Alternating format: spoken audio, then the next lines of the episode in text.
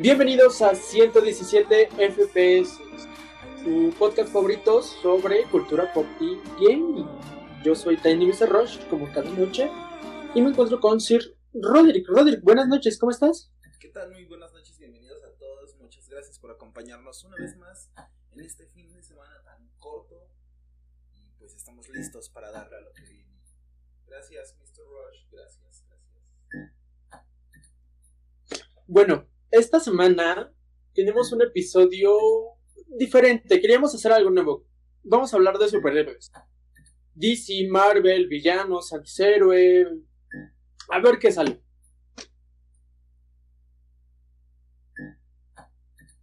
Sí, por Corte. supuesto, o sea, todo, todo lo que conlleve cómics, eh, héroes, antihéroes, villanos, pues lo vamos a estar viendo en este episodio para, para esta noche y el día que nos estén escuchando. Y pues, qué mejor manera que empezar este tema con...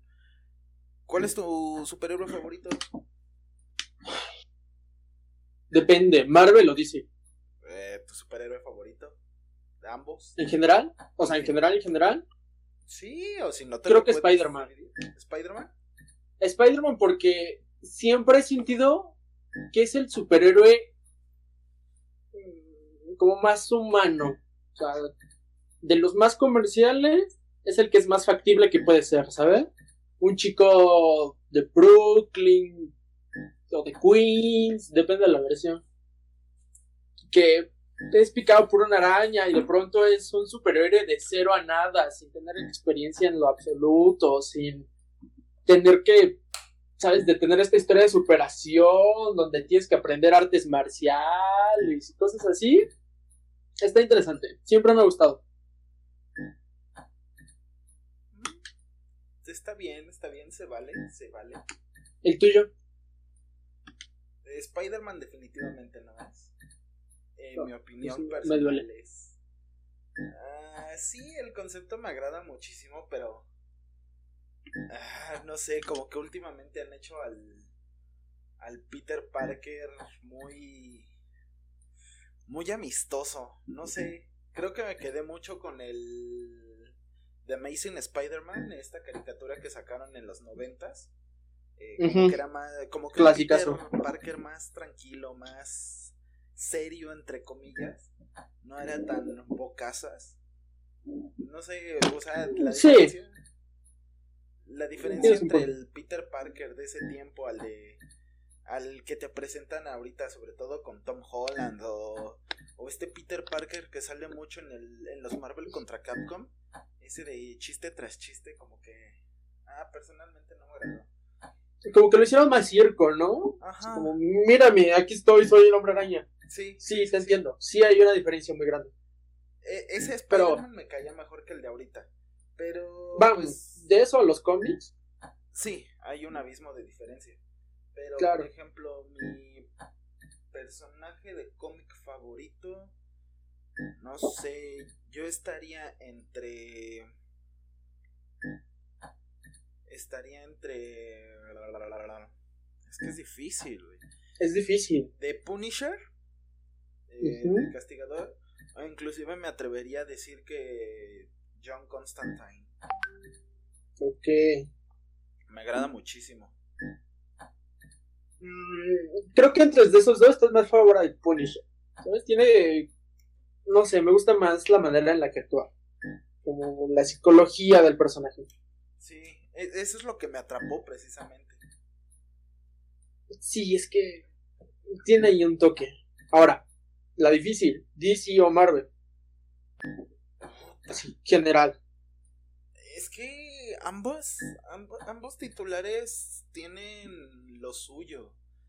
O sea, Sí. creo que es una muy buena forma de abrir este tema porque, vamos, la situación que, que sucede con Marvel y desde un principio es que Marvel sí está diseñado para niños. O sea, realmente... Incluyendo lo que ha pasado a través de los años, eh, los temas que tratan de mayoría Marvel son como que más digeribles para los niños, a comparación de las historias tan profundas, a veces tan macabras que puede llegar a presentar DC. Eh, dependiendo mucho de- del, dependiendo mucho del de, humor que tengas, no sé si estés buscando una pelea, acción, chistes y todo esto, pues te vas a ver una película, un cómic de Marvel. Si ya estás intentando profundizar en algo mucho más frío, yo creo que DC, o sea, yo no te podría decir que me gusta más porque los dos me agradan, o sea, para los dos tengo humor, ¿no? Para echar una risa, para ver el mundo de con con las actitudes del superhéroe y que huevo y que la chingada pero a veces sí como que tienes ganas de algo serio, pues te vas a ver un cómic de, de DC, ¿no? Sí y no. Es verdad que Marvel, sobre todo desde, a ver, hablando universo cinematográfico, desde que Marvel es Marvel Disney, hay un enfoque más infantil, más colores brillantes, el héroe siempre salva el día, los buenos siempre ganan, sí. Pero en los cómics, no en general, pero sí hay cómics muy específicos en donde puedes ver a Deadpool ligándote a Spider-Man, en los cómics. Sí, claro, por supuesto. Y es un humor muy maduro. Sí, por supuesto. O sea, yo no Sin estoy embargo, diciendo que, genera, que son todos los de Marvel o, o todos los de DC. Pero vamos. Pero la mayoría de DC sí son más maduros. O sea, sí hay. O sea, tomando en términos generales, Marvel sí es más. más infantil. Entonces, ahí es el, el sí, pero no. O sea, sí es más infantil, pero sí hay ahí ciertas historias. Marvel Zombies es una serie de cómics fabulosa que, gracias a Dios, va a haber una adaptación de Marvel Zombies en What ¿Viste el trailer de What Sí, por supuesto. Está de 10. Y como fan de la animación declarado, creo que es de lo que más me emociona de Marvel de esta, creo que cuál es la cuarta, quinta fase. No, ya va para la quinta. Es la quinta, ¿no? La que empieza. Ahorita con las series de Disney Plus y Ajá, ahorita están, Iron Man muerto. La cuarta, la cuarta generación, según yo, con esto. Etapa, ¿no? O sea, según yo, la cuarta etapa acaba con Endgame. O sea, es como de ya. O sea, se acabó. Steve Rogers ya no está. Iron Man está muerto. Y ya, se acabó. Y lo que sigue ahora es expandir el multiverso. Lo que no estoy seguro si es la cuarta o la quinta. Según yo es la quinta etapa. Donde ya se viene... Eh, ah, como yo lo veo, como yo lo espero, ya viene algo un poco más maduro. Porque eh, en ese tema, tema madurez, DC está ganando mucho terreno. Yo recuerdo haber ido a ver Iron Man 1, que es lo que abre el universo cinematográfico de Marvel antes de que fuera comprado por Disney. Haberle ido al cine y ser un niño, güey. Yo me acuerdo ser un niño yendo a ver esa película. Ahorita ya soy maduro y ya busco contenido más maduro. Entonces, si creciste viendo cosas de Marvel y ahorita tienes una edad medianamente prudente, buscas algo más maduro. Y ahí es cuando entra DC. Acaba de llegar HBO Max, a, HBO Max a Latinoamérica y con ella Adult Swim en una plataforma de streaming completo. O sea, ya teníamos Rick and Morty en Netflix, pero ya está prácticamente todo Adult Swim y de lo que más me emocionó en cuanto contraté HBO Max es la serie de Harley Quinn. Es clasificación R. Tiene mucha sangre, mucho humor negro, muchos chistes, muchos guiños a los cómics y es perfecta. Es maravillosa. Y, es, y la animación, güey, está pulidísima, te lo juro. Creo que la serie tiene como ya uno o dos años, pero es una joya. Todavía no está en español ni siquiera, pero es una joyita, güey. Sí, no, no, y son el tipo de historias que me gustaría ver con personajes de Marvel. Entonces, espero que en esta nueva etapa, al abrir el multiverso, dé juego a que intenten ganar público más maduro, ¿sabes? Porque sería muy triste si se quedan en las mismas historias de siempre. No creo que vaya a pasar, sinceramente no creo que vaya a pasar. Desde la adquisición de Marvel por parte de Disney, eh, sí están recalcando mucho la parte de la separación entre los personajes, vamos a decirlo así. O sea, es... ¿Qué es lo que le llama atención a los niños?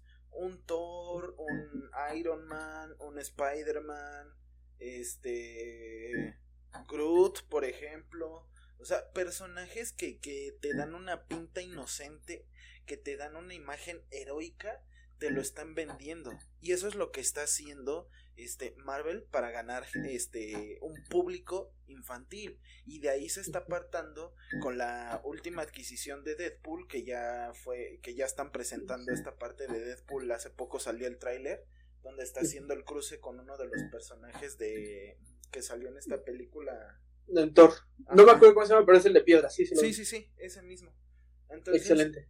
o sea ¿cuántas veces vimos una grosería en las películas. Si tú, si, si, si fuiste a ver Endgame al, al cine, justo en la pelea donde está este Iron Man, Doctor Strange, este Peter Quill. En todo. Ajá, en la mera O sea, en el cine nosotros vimos cómo le pinta el dedo del medio y le dice pendejo a Thanos. Si tú lo ves ahorita en la película de Endgame, este, ese dedo ya no está y aparte le cambiaron la traducción a un tonto.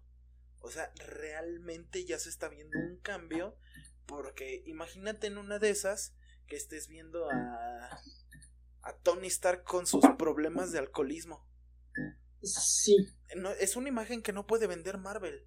Y lo están no, la historia que ya habíamos platicado, o sea, de que Deadpool se mete con la muerte y por eso Thanos está loco, güey. O sea, no es una historia que va para para niños, para lo que Disney representa. Pero porque caso contrario que está sucediendo en cuestión de DC Comics, que fue lo que llegamos a comentar en algún punto. Esta imagen canon de Batman comiéndose a Catwoman, donde no me acuerdo quién fue que censuró la imagen y llegó Jack, este Zack Snyder, iba a decir Jack, este Zack Snyder a publicar dicha foto canon. O sea, es, una diferencia bastante grande. En Marvel te están censurando una grosería, una palabra antisonante, y acá ya están, ya creo yo, a mi consideración, te podría decir que ya están sobre algo mucho mayor, que es una imagen de sexo explícita, completamente explícita. Ojo, porque así, dándole vueltas al asunto, siento que Disney, eh, más que enfocar Marvel a los niños, está buscando merchandising. Chingo de merchandising. ¿Quién más te va a comprar? Son los niños, evidentemente. Sí, Habemos un público coleccionista que sí ve el hot toy de Robert Downey Jr., güey, como Iron Man, que está perfecto, güey, cada detalle, cada pelo es exactamente el de Robert Downey Jr. Que lo vas a comprar, pero son juguetes de 10, 12 mil pesos. Un niño te va a comprar la figurita de Iron Man porque está bonita, El Lego de eh, la pelea contra Thanos. Entonces, tal vez por eso está buscando la aprobación de los padres. A lo mejor no trata de acaparar la audiencia infantil, no está diciendo como niños, mira, vente a ver a superar. Tal vez le está diciendo a los padres, oye, esto es seguro para tus hijos, compra mi merchandising, ¿sabes? Vuelvo a lo mismo, o sea, no, no, no es que esté volviendo las historias designadas a un público en específico. Simplemente está dividiendo las historias para cada tipo de público. Vamos a tener los Vengadores para clasificación A, por ejemplo. hablando de clasificaciones, lo tenemos para A. Pero ¿qué clasificación es Deadpool? Según yo es más 18. Ajá, en su mejor momento puede llegar a ser R sin ningún problema. claro. O sea, sin justificación, o sea, no necesita tal cual, porque el Deadpool que vimos en las películas está chingón, en mi en lo personal me encanta Deadpool, lo que hicieron en la adaptación está muy bien. Y creo que las de Ryan Reynolds no llega a ser clasificación R. Sí, no, es que ese Deadpool tiene muchísimo potencial, pero no vamos a ver este, el arco con la muerte, este, Deadpool mata el universo Marvel, o sea, son cosas que no vamos a ver porque se está arriesgando mucho en una época de que es políticamente correcta. No lo vamos a ver. Se están arriesgando mucho con las groserías. Tal vez sí, pero no lo vamos a ver ni este año ni esta década. Te apuesto que va a pasar un buen rato para que Disney se atreva a sacar algo del calibre que podemos ver en un cómic.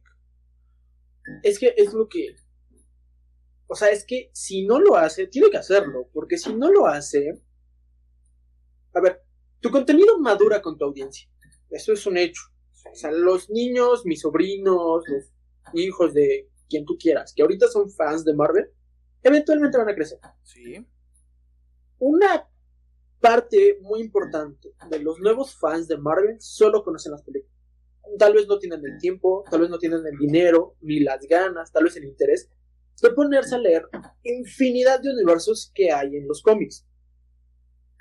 Pero va a madurar, o sea, eventualmente esta audiencia va a madurar y Marvel va a tener que hacer contenido para esa audiencia, porque no vas a... Siempre va a haber niños, pero vas a perder esa audiencia que va, vas a generar. O sea, si ahorita hay un millón de fans, ese millón va a crecer. Cuando vea que sigues haciendo contenido infantil, va a ser un millón que va a dejar de consumir. Esto multiplícale por mil de todo el mercado internacional y es una barbaridad de dinero. Entonces, DC ya está a pasos agigantados haciendo material para adultos en cuanto a superhéroes. Está entregando buen material para adultos y buen material para niños, porque tenemos a los Teen Titans Go, que ya habíamos dicho que es, horrible, pero que a los niños les gusta. El Batman de Teen Titans Go. Hay una escena en la película que me gusta mucho, donde explotan el batimóvil y de pronto sale en una moto y de pronto sale en un patín y de pronto sale Alfred cargándolo y está el chiste de Dios a Batman nada lo para. Es muy divertido. Y luego tenemos al nuevo Batman de, de Harley Quinn, que es el más nuevo que estoy viendo, en donde es un Batman más cruel, donde sale Robin.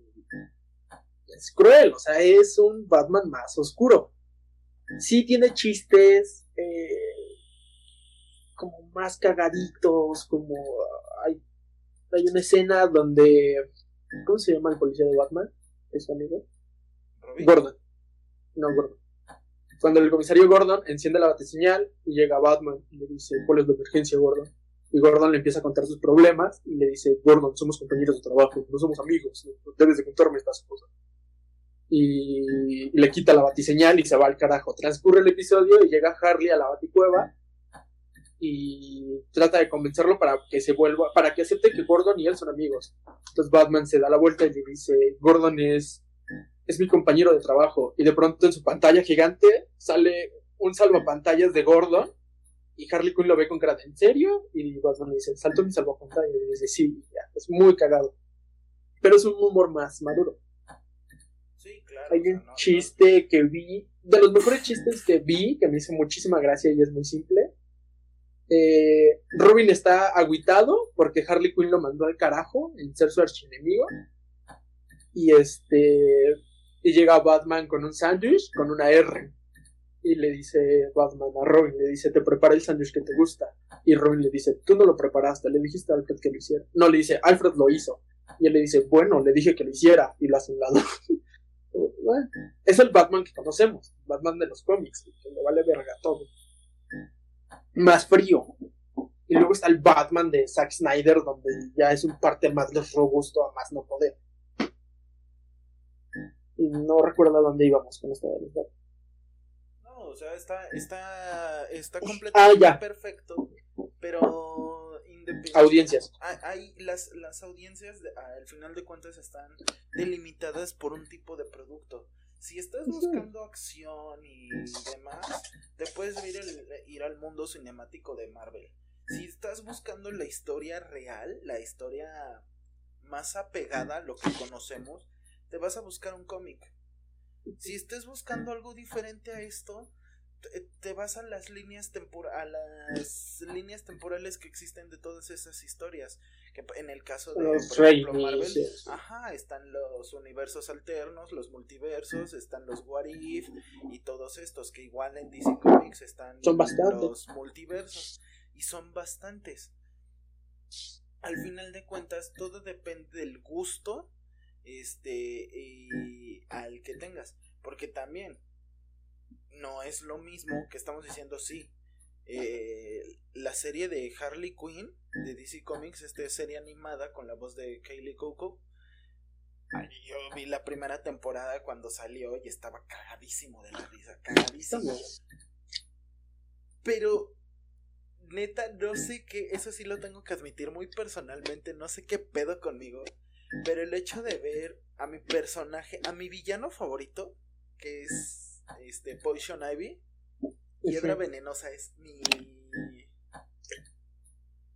mi villano favorito, eso sí, eso sí tengo que admitirlo. En un ship con esta Harley, no sé, me, me dio cierto. El episodio donde se enojan porque libera a, a la esta de las fábulas, ¿cómo se llama?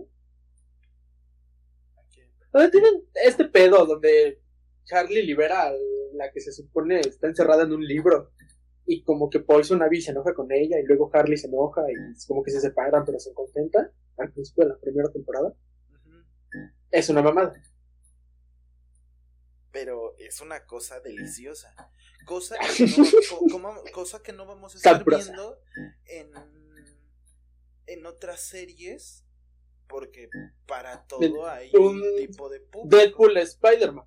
Exactamente. O sea. Que últimamente he visto.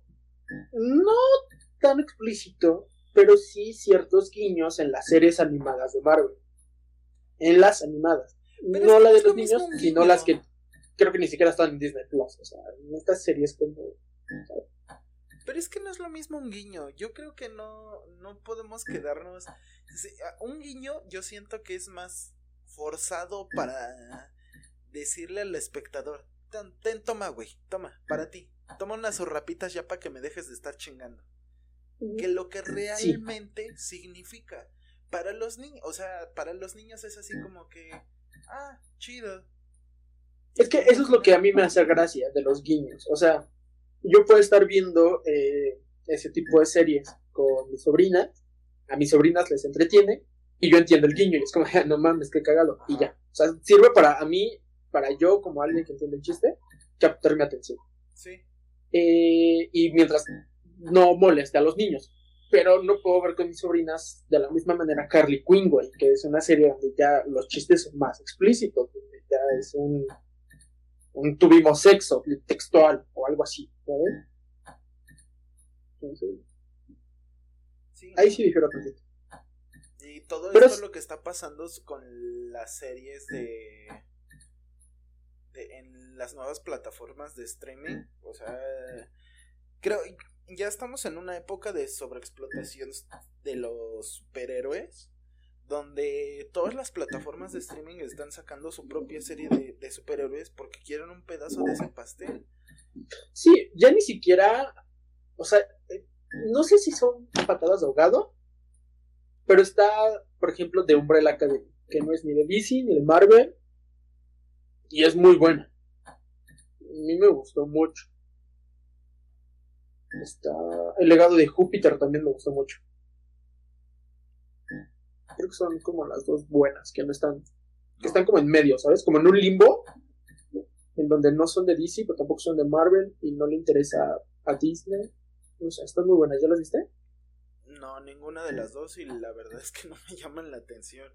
están buenas. Lo que yo he visto de Voice en Amazon Prime, la verdad es que algunos podrán decir una serie sobrevalorada, pero lo que hizo The Voice a mi persona, porque yo no conozco otra, tengo que aclarar.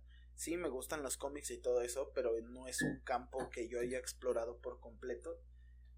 El hecho de en que The Voice te metan una realidad mucho más cruda, el hecho de que digan que, que un superhéroe no es completamente derecho sino que te metan un superhéroe que tenga ahí su lado oscuro, que es algo que tratan en la serie de The Boys. Dices, güey, esto es nuevo para mí. No me voy a poner a expoliar a la gente que tenga ganas de verlo, pero si te meten una parte muchísimo más oscura de los superhéroes que dices, ah, vete a la verga, no Tienes que ver, tienes que ver el legado de Júpiter, güey, porque sin hacer spoilers grandes, porque te lo enseñan desde el segundo uno, es un padre con superpoderes eh, creo que la madre también tiene superpoderes. Y sus hijos. Uno es un güey que admira a su papá, así a total. Pero su papá lo creó un inútil. Y su hija es la que tiene más potencial, pero es una drogadicta y modelo, güey. Entonces, uno quiere estar junto a su papá, pero su papá lo aleja. Y la otra no quiere estar con su papá, pero su papá le dice, eh, güey, no hagas esas mamadas. Son superhéroes teniendo problemas de personas mortales mientras tienen superpoderes. Entonces es muy cagado. Y como que de eso de darle vueltas de tuerca a lo que la gente se empieza a acostumbrar está la nueva película de Pixar que se llama Encanto. ¿Ya viste el trailer? No. Es una, es una familia colombiana, o sea, lo que se ve en el trailer se supone que está ambientada en Colombia. Es una familia y todo el mundo tiene superpoderes, tiene como magia, todo el mundo hace algo, menos la protagonista. La protagonista es una persona normal. Entonces ahora la historia es una persona normal queriendo ser súper, en lugar de un súper queriendo ser normal. ¿Me entiendes? O un súper en medio de muchos normales, ahora es al revés. Entonces emociona un poquito. Como de, ah, vamos a ver algo distinto. Como The Boys, que es algo más... ¿Sabes? Sí, sí, sí, es, es algo que los cómics nos están regalando porque sí se le ha hecho muchísimo hincapié en la parte de los superhéroes. Creo que es algo que ha resaltado mucho en los últimos años. Eh, yo diría en los últimos 50 años. Porque sin, o sea, en su mayor parte podríamos decir que es Marvel y DC. Pero el mundo no, no son las únicas compañías de cómics que existen en el mundo. La verdad es que hay otros trabajos nacidos en cómics que te dejan con un excelente sabor de boca. Y de ahí yo me puedo ir, por ejemplo, a Maze, es, uh, uno, un cómic llamado Maze, The Walking Dead. The Walking Dead. Que a partir de un cómic lo adaptaron a una serie, empezó bastante bien. En la tercera cuarta temporada se fue a la mierda completamente, a mi gusto, a mi parecer. A mí la verdad, tema serie me pareció repetitiva, me pareció muy repetitiva desde la primera temporada. Sí. Sí, no, eh, eh, el, el cómic en sí de The Walking Dead tiene un chingo de potencial. La neta es que hasta donde pude lo seguí. ya me quedé por ahí del cómic 100 más o menos. Ya mucho después de Negan y todo este desmadre. Eh, el cómic está increíble. Y cuando lo llegas a comparar con la serie de televisión, o sea, desde el primer capítulo hay una diferencia abismal. La cantidad sí te queda muchísimo. Sí, sí, sí. Cantidad de personajes, la historia, este, saltan un chingo. Y en una temporada, lo que pudo haber empezado desde un mismo punto, estos dos ya se fueron por caminos separados. La verdad es que como serie se fue a la mierda. Y cuando Telltale, Telltale Games, anunció el videojuego, yo esperaba algo más basado en los cómics y no, estaba basado en la serie. Sí, no. No mames, qué triste. Pero bueno, entre otros como igual este Savage Dragon, eh, The Darkness, trabajos bastante ricos en animación y una historia increíble. Puta. Todo esto sin contar mangas, porque ya si te vas a los mangas, podría parecer. ahorita que qué bueno que dices eso. ¿Los mangas son un cómic o son dos cosas distintas? O sea, ya sé que un manga pues, es, es. que. Asiático, ¿no? Ajá. Yo ahí tengo. Eh, ¿Cómo llamarlo? Una disputa, vamos a llamarlo así. Una disputa muy personal. Porque si te vas a lo que la sociedad dicta, lo que a los fans han marcado, es que el manga y cómics son distintos. Pero al final estás viendo historias asombrosas, con buena animación, estás buscando buenos personajes, estás buscando historias entrañables. Y ambos mundos, tanto cómics como mangas, te ofrecen lo mismo, a su manera. Sí. Mm, podrías llegar a notar muchísimo la diferencia en cuanto a técnicas de animación. Pero en los dos, o sea, si quitas, si dejas de, si agarras, si adaptas un cómic y adaptas un manga a un guion de teatro o un guion de cine, no podrías diferenciar uno de otro. O sea, más allá de los nombres, si quieres. Pero solo cambia eh, la animación. O sea, los dos te, entregan eh, personajes dándose putazos sin sentido. Los dos te pueden entregar personajes entrañables. Los dos te pueden entregar historias memorables. Chistes para adultos, chistes para niños. En, en ambos casos, hay de dónde escoger. Y en los dos los disfrutas mucho. La única diferencia para mí es que vienen de lados distintos. Al final es lo mismo. Son historias, son personajes, son putazos, es sangre. Personalmente de mis mangas favoritos es de los últimos Demon Slayer. Kimetsu no Yaiba, es una joya.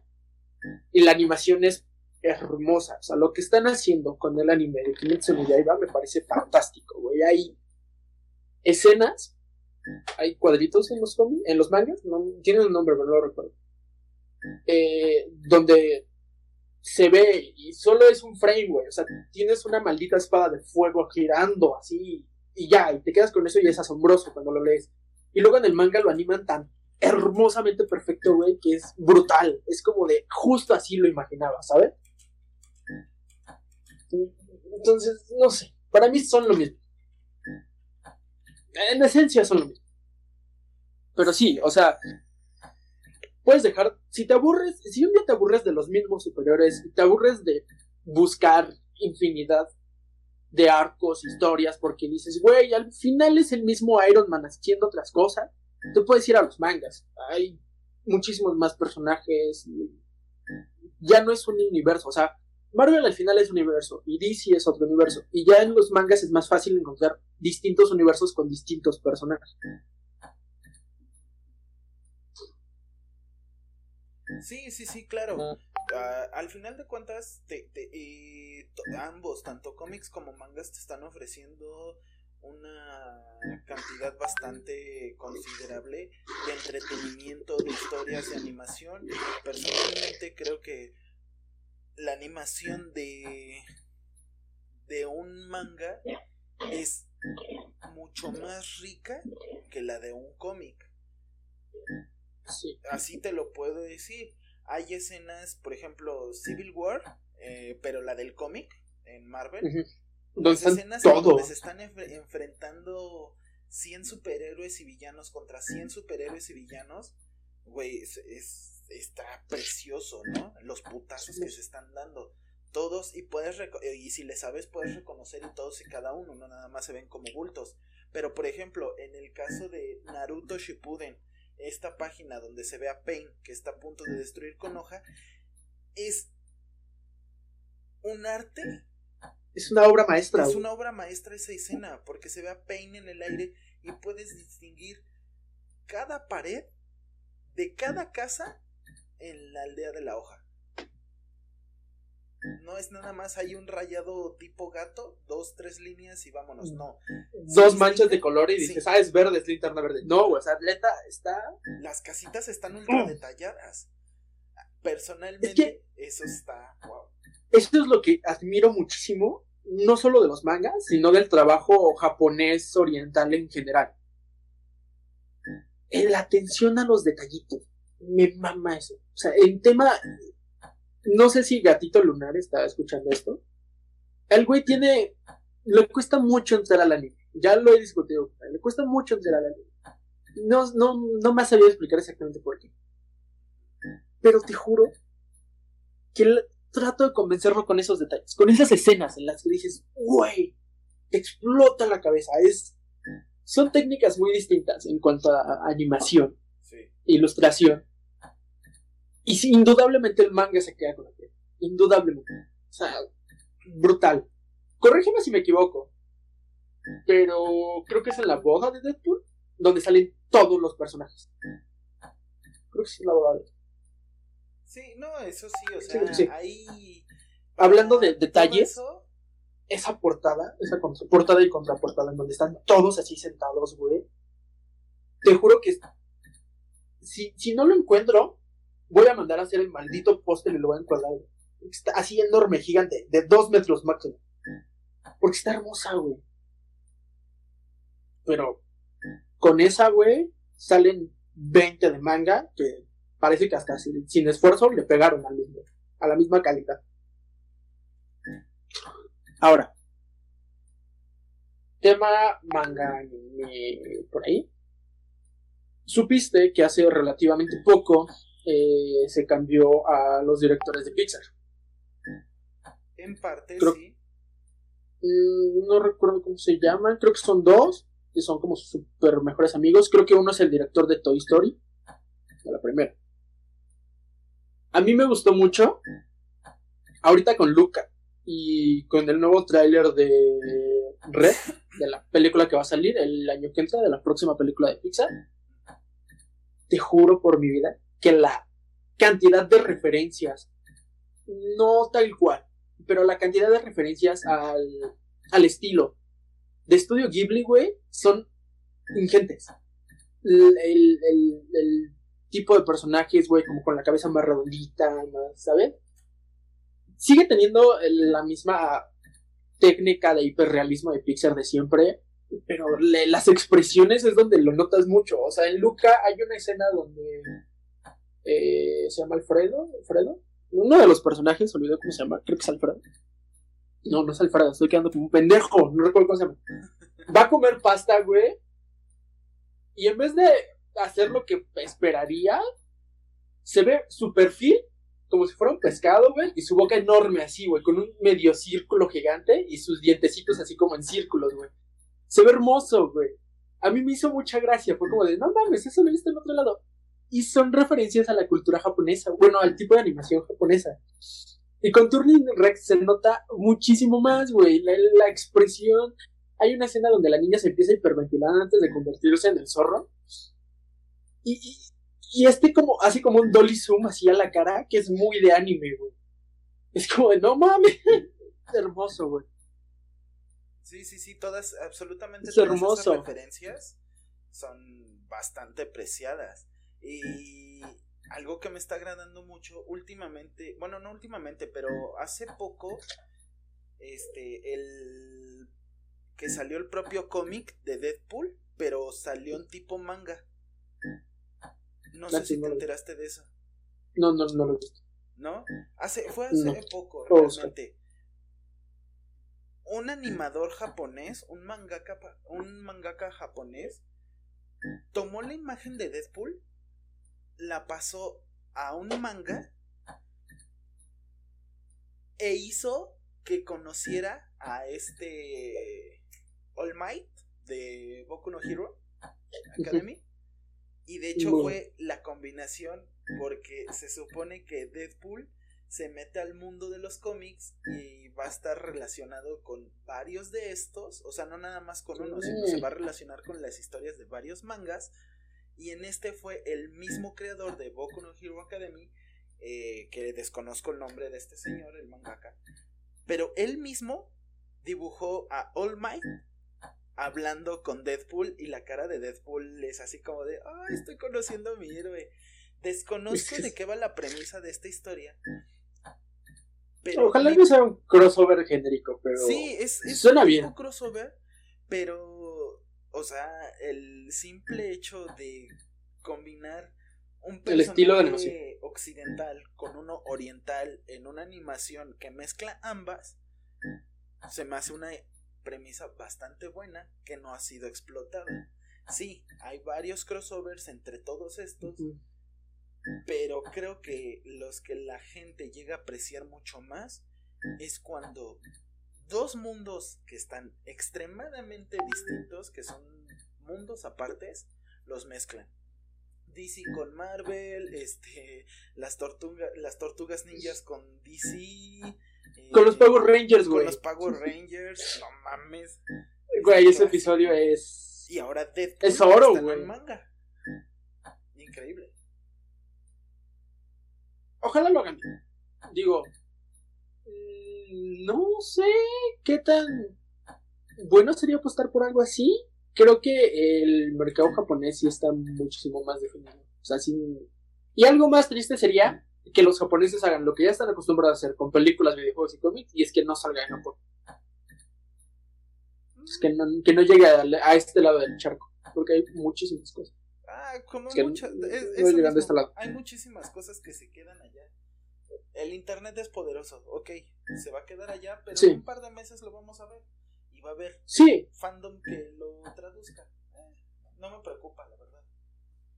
A mí sí, un poquito. Mira, eh, la verdad, sigue como dentro del tema cómics. Los fanmade no me gustan. Soy un gran partidario de que del, la, de la vista nace el amor. Entonces, sí busco calidad en cuanto a animación, doblajes. En traducciones, punto que no se note mucho. Pero a veces sí hay fans, mates. Digo, al final es de la comunidad y para la comunidad. Y la idea es que pues, no se pierda. Pero sí, no sé, si sale un fanmate seguramente no lo vea, decida no verlo. O sea, sí, te comprendo, sí entiendo la parte personal a la que llegas, pero hay muchas cosas que por más que queramos, no lo vamos a ver como debería de ser. O sea, terminas recurriendo a, a, un fanmade por animación, bueno, no más bien, no por animación, sino por traducción, por doblaje, eh, te orillan si es que quieres conocer el producto. No estoy diciendo que todos sean buenos, pero al, por lo menos al principio sí tienes que como que adaptarte si es que lo quieres. Que también comparto contigo esa parte en la que decimos, no soy tan partidario de los fanmade. Pero hay cosas que no vas a encontrar porque no existen. Ahí, sí, eso es muy triste. No, simplemente no. Que gracias a Dios, en México está Panini, güey, que es el excelente de los mangas. O sea, trae muchísimos muy buenos y con una traducción decente. Yo he visto personalmente ahí en dos tres mangas que tengo eh, que sí se pierden un par de chistes, o sea, de la versión vamos a llamarla versión oficial de la publicación japonesa que está en internet que compré en, en App Store. Esa traducción es distinta a la de Panini. Y hay dos o tres chistes que sí he visto perdidos porque se pierden en la traducción. Que, no sé. Pero Panini es un dios. Yo sí, si un día conozco al director de Panini, definitivamente le voy a dar gracias por muchas cosas bien hechas. Pero también hay que reconocer la adquisición de Panini sobre los mangas, sobre títulos japoneses, es relativamente reciente. Porque no llegabas a... Y todavía le falta muchísimo para convertirse en un monstruo.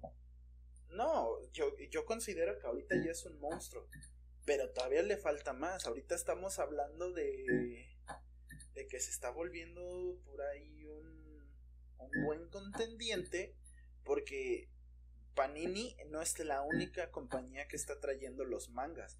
Que sí, es la más fiel y con la mejor variedad. Pero Panini no es la única que está trayendo.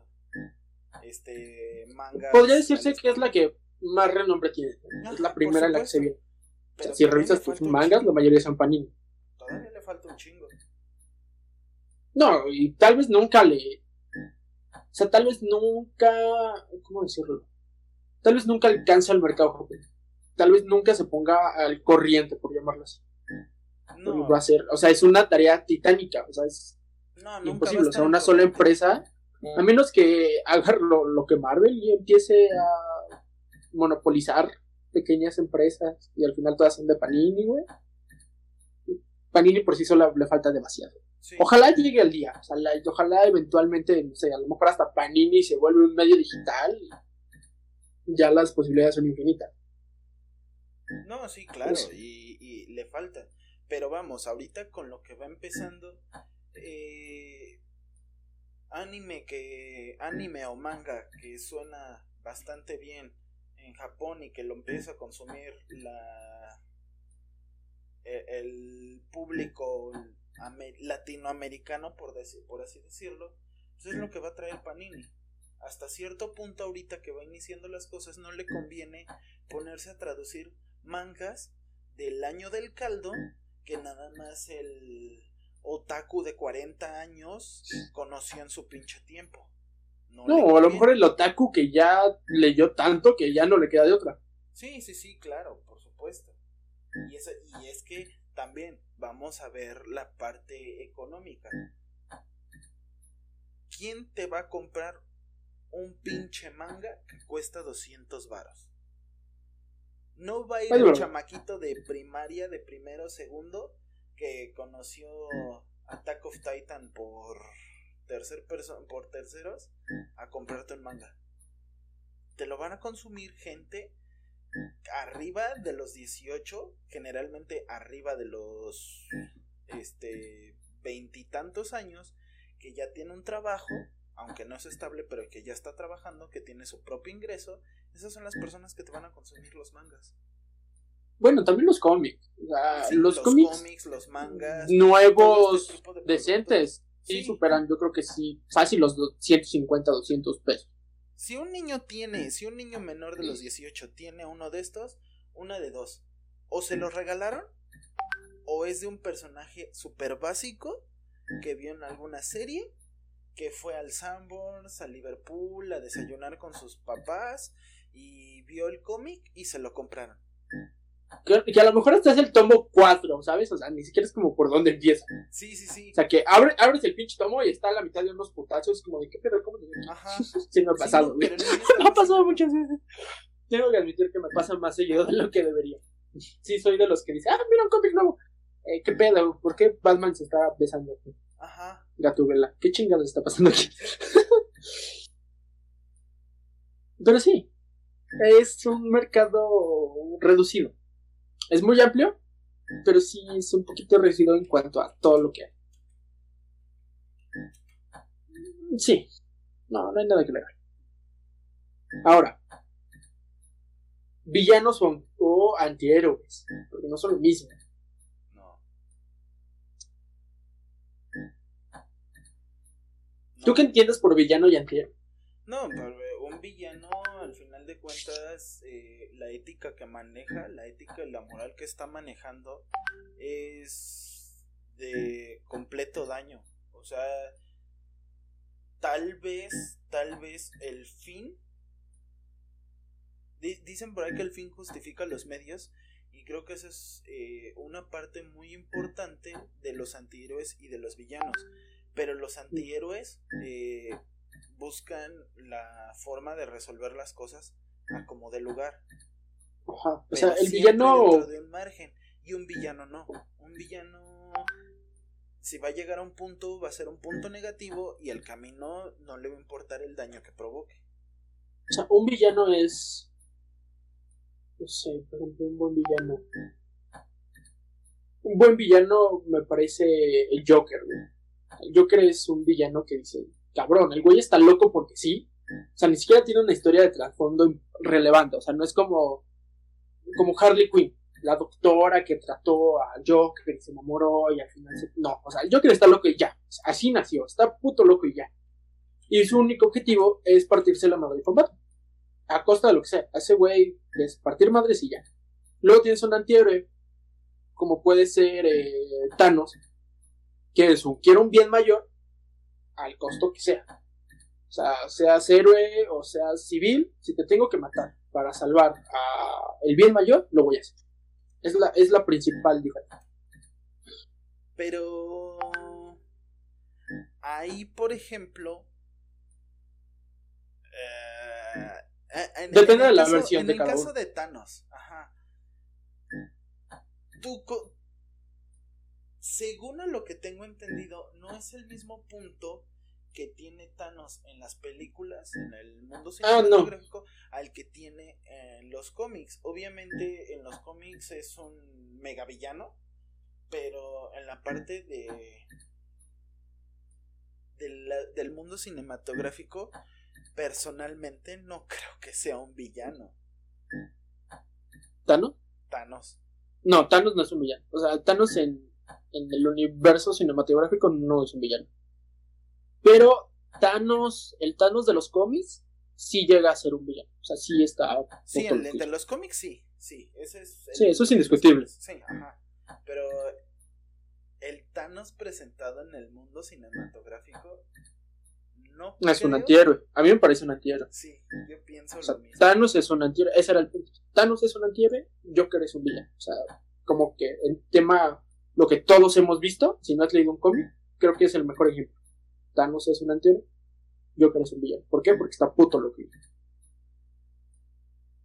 Que pasa exactamente lo mismo con Loki hasta cierto punto ahorita con la serie que están dando. Loki ya no se este, Loki ya no es un villano. Ya en los en la serie creo que es un antihéroe. Al final de cuentas está obligado a hacer y deshacer una serie de acciones que no es tanto como para perderlos. O sea, para perder o destruir algo, sino simplemente está obligado a arreglar algo que se provocó. Y un villano no hace eso. No, un villano está loco. Un villano es Doofenshmirtz, güey. Su único, lo único que hace en las mañanas es hacer algo para chingar a su hermano o a los demás. O sea, eso es un villano, güey. No más quiere chingar por chingar. O matar por matar, o conquistar el mundo porque ya se levantó y dijo, quiero conquistar el mundo. Sí. Sí, sí, claro. Pero, o sea, ahí se ¿Cuál es el mejor villano? ¿Eh? ¿Cuál es el mejor villano? O sea, ya definido, ¿cuál es el mejor villano? ¿Cuál es el villano que dices, cabrón? Este güey sí es un villano.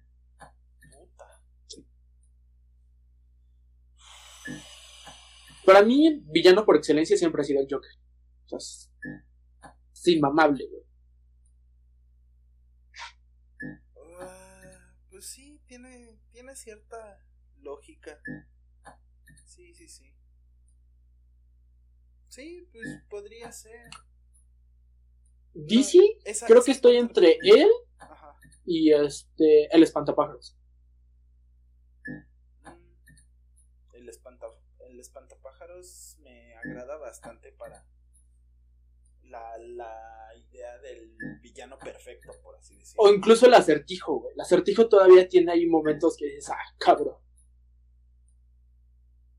Sí. Sí, de hecho sí. Que no ha sido tan explotado en, en el mundo cinematográfico, pero más allá de la película en la, con este Jim Carrey, que salió junto con George Clooney. Una joya del... Sí. Sí, es tan mala que es buena, pero bueno. Ajá, da la vuelta. Ajá. Pero de ahí en fuera, la, yo personalmente no, no conozco mucho el trasfondo de ese personaje. ¿Del acertijo? Ajá, del acertijo. No sé de dónde salió, no sé qué ha hecho, a diferencia del espantapájaros. Pero creo que sí. No me acuerdo, creo que era como un tipo normal y luego alguien asesinó a su esposa. Ajá, algo así. No me acuerdo, igual estoy confundiendo personas. Pero según yo era un tipo normal y aburrido y de pronto su esposa, no me acuerdo si se harta de él y lo divorcia y luego él, él, la mata o si asesinan a su esposa y por eso se vuelve loco. Ay, ay, me acuerdo que hay un tema ahí con su esposa. Que podría llamarse el detonante. Que el Joker no tiene. O sea, el Joker de Joaquín Phoenix parece que tiene una historia de trasfondo pero eh, no sé si ya se confirmó. Pero a mí la teoría esta de que todo lo que transcurre en la, en la película siempre ha estado en la cabeza de, de, Phoenix o de, Joker. Me parece brutal. Porque es el Joker. O sea, cuando yo vi la película es como, no, Joker no es un pobre diablo que un día se volvió loco. Es muy buena y la interpretación de, Phoenix es impecable y la banda sonora de la película y la fotografía es un 10 acertado. Pero en tema historia sí me pareció raro, sí fue como el Joker nunca ha tenido una historia de trasfondo desgarradora donde lo que en el cine se conoce como patear al perro o salvar al gato, ¿sabes? No hay nada de eso. Hasta el final, cuando sale la teoría, cuando te dicen, mira los relojes, güey, es que nunca se mueven. Y, y al final la escena en donde, en donde está como... ¿Lo meten a Arkham? No recuerdo si lo meten a Arkham, pero donde está sentado con la doctora y le está platicando y diciendo eso, o sea, que todo lo que él te cuenta, bueno, todo lo que ves en la película, es lo que Phoenix cuenta o lo que Joker cuenta. Tal vez no es lo que pasó, pero es lo que cuenta.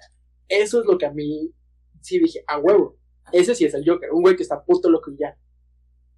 El final es el mejor de Pues es que eh, en la cuestión del Joker, eso sí. No se ha confirmado el origen. O sea, lo que más es. Eh, en canon, el Joker no tiene un origen como tal. No es como todos los personajes que dices, salió de aquí y no hay vuelta de hoja. O sea, ahora sí que, inclusive en esta historieta de los tres Jokers, hay tres, güey. O sea, hay tres bajo el mismo estandarte de daño mental que se cargan. Hay tres, pero no hay como tal un, un origen del Joker. Porque al final de cuentas, en todos los cómics, en todas las historias termina contando algo distinto. Y eso sí está bien claro. Hay partes, inclusive hay un diálogo muy famoso para los amantes de DC, que ellos mismos lo saben, y es de... Él no lo recuerda de forma exacta. Siempre ve algo distinto cuando se trata de su pasado. Y esta parte en la que se refleja el, en el Joker de la película de este güey Joaquín Phoenix, en la que era un comediante con su esposa y que le empieza a andar mal y que se vuelve loco, pues es como que la más cercana al origen según todo este canon. Pero no es como que digas el origen completo de el Doctor Frío, de Batman, etcétera. Entonces, por ahí tenemos una parte un poco complicada hablando de los orígenes del Joker, cosa distinta de los diferentes Batman. Ahora, ¿el Batman que ríe puede ser un Joker? O por la historia de inicio, ¿lo considerarías un Joker? Sí. Eh, es que me, me voy a sentir funado y de seguro si algún día de esto llega a algún grupo de amantes de DC. ojalá, ojalá este clip sea viral. Sí, me van a colgar de los huevos y me van a decir hasta de lo que me voy a morir, ¿no? Haters, si alguien quiere decir algo, por favor vengan al próximo stream, coméntenlo, denos vista, lo que sea, no lo hagan en comentarios, Púnennos en directo, por favor, necesitamos vista.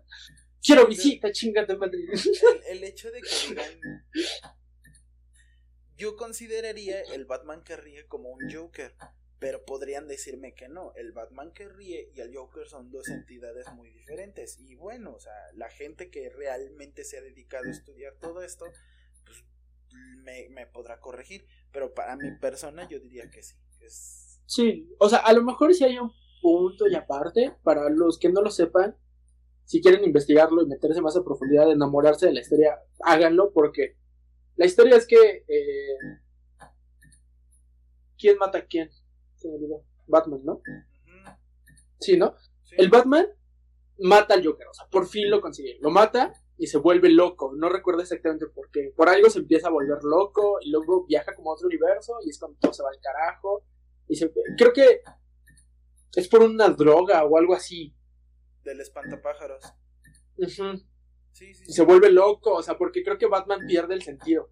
O sea, es de que ya no tengo nada que hacer. Y se vuelve loco y se vuelve tan puto loco que se convierte en el Batman que ríe. Ajá.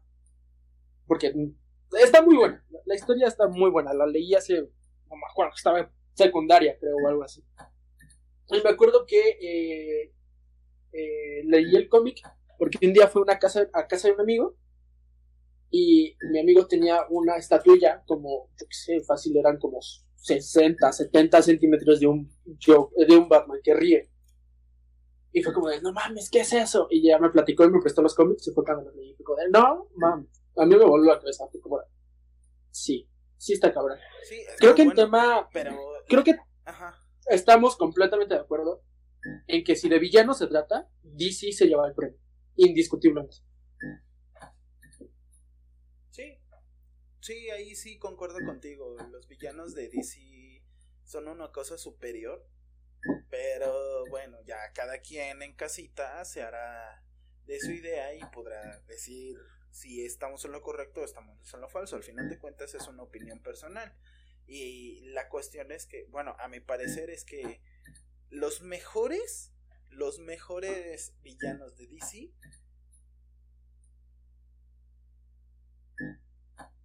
el Joker, pero con Marta. En esta línea del tiempo en donde no matan a, a Thomas Wayne y a Marta Wayne, sino matan a Bruce. Que al final de cuentas, quien mm. se hace Batman es el papá y el Joker es la mamá. No he leído el cómic, pero sí ya había leído la, sinopsis. Está muy buena, ajá. Ajá, o sea, ese... Sí, ya, ya lo había visto.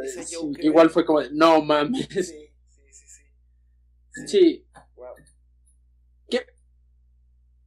Volvemos a lo mismo. O sea, siento que el Joker es el villano por excelencia porque no necesita una justificación, o sea, no necesita una motivación. Tal vez sí hay un punto de partida, a lo mejor si dices, ah, mira, el Joker es el Joker desde el punto A. En el caso de Marta, en el momento en el que muere su hijo. Pero no necesita un verdadero trasfondo.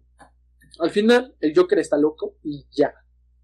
Que yo ahí tengo un amor-odio con el, el, el Joker de Jared Leto porque sí llega a capturar la esencia de el Joker, que es esa. está puto loco y ya. Ese güey no quiere nada más más que a Harley. O sea, llega hasta donde yo sé, según yo lo que conozco de cómics, eh, Harley Quinn no nace en los cómics. Harley Quinn nace en la serie animada de, creo que es principios de los 90, corrígeme si estoy mal. Creo que sí en su traje clásico rojo y negro. Ahí nace eh, Harley Quinn. Ya luego salen cómics. Pero en esa serie, el Joker también está puto loco. Hay una escena donde. Eh, no me acuerdo si se pelean o por qué. Pero Harley Quinn captura a Batman. Lo captura y se lo regala al Joker. Le dice: Pastelito. Siempre le ha dicho pastelito. Dice, mira, pastelito, eh, capturé a Batman para que tú lo mates. Y el Joker se vuelve loco. Y la, y la madrea. En la serie, eh, en la serie animada la agarra golpes. Le dice que ese no es su trabajo y que ella no tiene que hacer eso y que no debe matarlo. En nada. Entonces, está muy bueno. Eh, vamos a un pequeño corte comercial. Maldito Roderick me dejó sin música. Bienvenidos al entretenimiento, muchachos.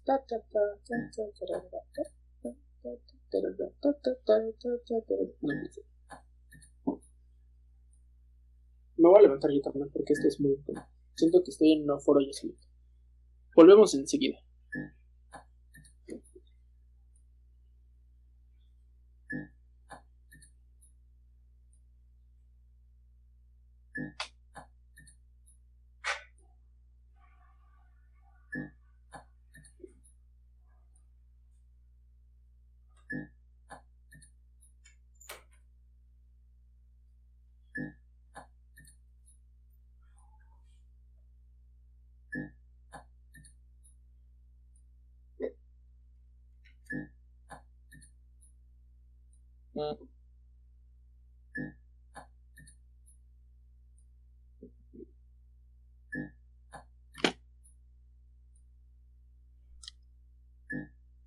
Oh.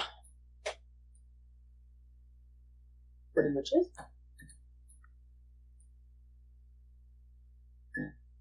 Volvemos una disculpa, un pequeño problema técnico. Corte comercial. Corte comercial. De nuestros patrocinadores. Ojalá algún día tengamos Ojalá tuviéramos patrocinadores.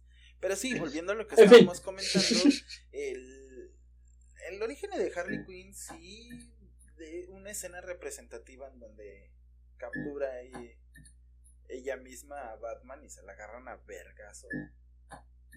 Porque así es, o sea, puede sonar a que estamos exagerando, pero no, o sea, los que vimos esa escena, incluso tiempo después, si tú quieres, puedes buscarla creo que está en YouTube.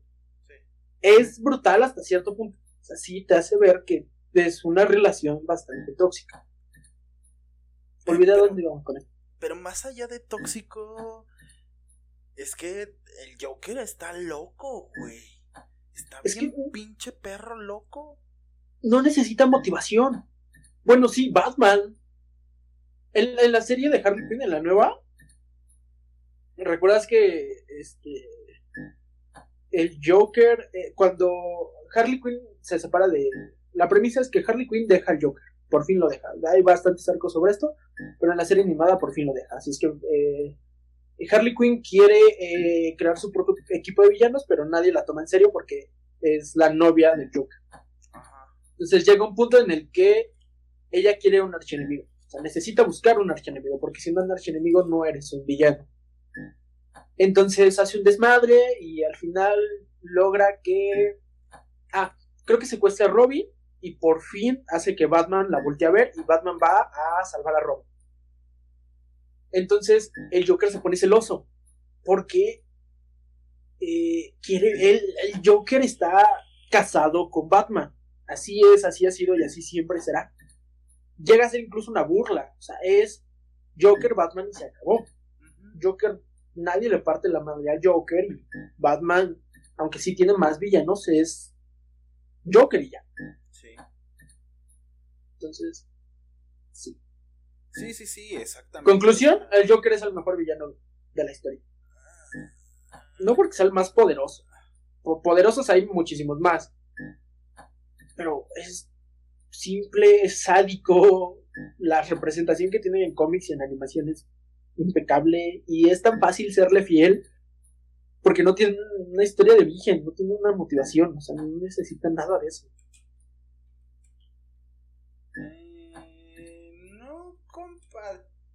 Yo no comparto esa idea, pero. Bueno, para mí sí. sí te, sí te, sí te puedo apoyar y la respeto. O sea, el Joker es un gran villano. Un ¿Cuál crees tú que es el muy mejor? buen villano. Pero yo no pienso que es el mejor. A ver, ¿quién es Tampoco, tampoco te voy a decir que yo sé cuál es el mejor. Bueno, para ti. ¿cuál es el mejor? Porque, no. O sea, es que Tienes que quiero escoger decir- uno. No A quiero ver, sí, decir sí. Que, hay- que el mejor villano es tal, porque estoy seguro que hay muchísimos más que no conozco y que son muy buenos. Ah, bueno, sí, también yo, o sea, no mames, a ver, hay un chingo. Pero, ¿cuál es el mejor? O sea, si, si yo pongo al Joker a agarrarse a putazos con tu mejor villano, ¿quién es? Al que con- a quien conozcas. Es que, por ejemplo, hay diferencias. Si, si, me, si a mí me preguntas de el villano, o sea, como tal, el Joker como villano, te, te voy a decir, pues, el Joker de este, ¿cómo se- este güey que se murió, ¿cómo se llama? De Heath Ledger. Ese güey se me hace el mejor eh, Joker Que creo de, que de los que No alcanzó a ver la película. ¿Eh? Ah, no, sí, sí, sí, no, olvídalo, dije una pendejada. No, no, no, sí. Me contesté yo solito, o sea, fue como de, no Ah. alcanzó a ver la película, y luego me acordé que hizo una película después de eso y fue como de, no, no, sí, está bien. Sí, no, ese, ese, Creo que lo que no alcanzó a recibir fue el Oscar por esa película, exactamente. Pero es que sí se la vi. una de, eh, hay que hay que considerar una de las premisas principales del villano, o sea, es ponerle la madre a los planes del del protagonista en la historia por sus huevos. O sea, sobre la historia que tú quieras, la relación que tengan, pero es siempre ponerle la madre los planes que lleva el protagonista. Porque, por ejemplo, ok, no es de cómics, pero para mí dos buenos villanos es Biff Tannen en Volver al Futuro, que es el villano de la historia de Volver al Futuro, y este, ¿cómo se llama? Ay, perdón. Eh, este güey, se me fue su puto nombre. ¿En dónde güey? Puta, se me fue. No, se me fue el- el cab- la cabra bien chingón.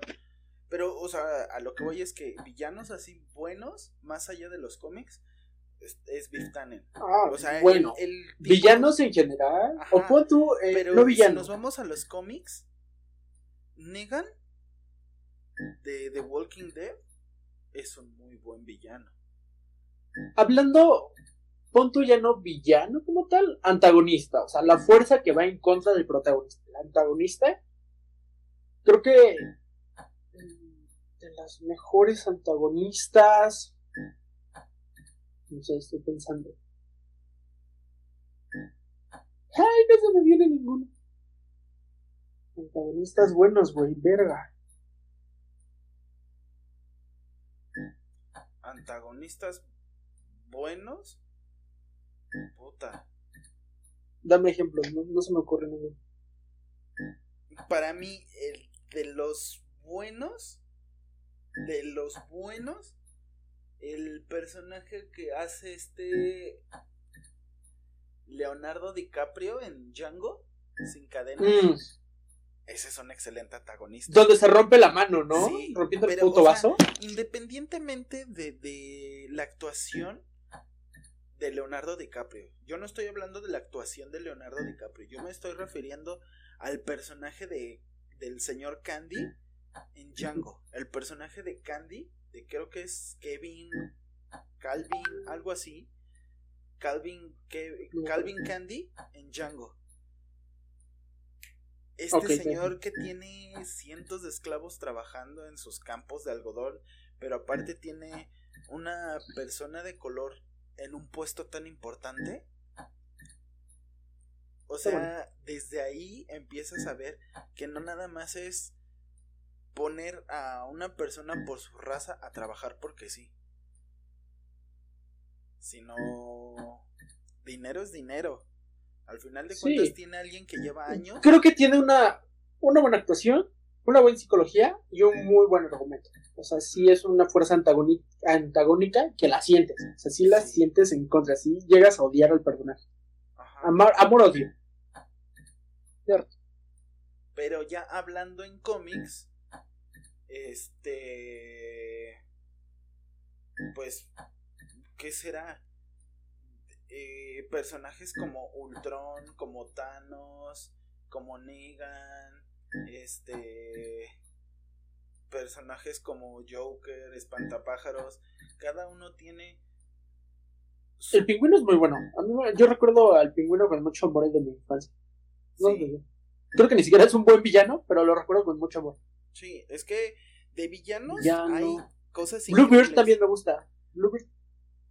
Sí, así Sa- como sa- me- ¿Sabes cuáles son mis villanos favoritos? Y no me refiero a la película esta de los Minions, culeros. Güey, para Bru- mí, los mejores villanos, y me voy a sonar bastante mamador, son los que hace Quentin Tarantino en sus películas. Bueno, es que Tarantino es un puto dios, güey. Es jugar fácil, así no vale. Yo, yo, ajá, es que, o sea, me voy a sonar muy Es, mamador. es ir a la segura. A mí me encantan muchos los villanos que mete Tarantino. Porque, Guillermo porque del Toro no también hace buenos antagonistas. dando- o sea, no es nada más de partir la madre al pendejo ya, sino que les está dando un trasfondo bastante sólido a cada uno de sus villanos. El, ¿Viste el- el que estoy diciendo. ¿Viste la forma del agua? Sí, Del antagonista, güey. Al final se vuelve puto loco, güey. sí, no mames. Esa evolución de personaje a mí me gustó mucho. Eh, Sí, de hecho. Estoy... Creo que todos los antagonistas que tienen una evolución donde al final pierden la cabeza, donde al final la psicología del personaje, el güey, es el güey persiguió durante toda la película esto, X, lo que quiera. El antagonista persiguió todo esto y al final no lo logró. Y porque no lo logró, se vuelve loco los últimos 40 minutos de película y por eso termina muriendo. Ese es un buen antagonista para mí. O sea, eso es casi. No tener requisito, pero sí. Es una constante, por así llamarlo. Sí, sí, sí, sí. Pero ahora, vamos, volviendo a los cómics. El mejor Mad Max. Los de Mad Max. Los de Mad Max son muy buenos. Sí.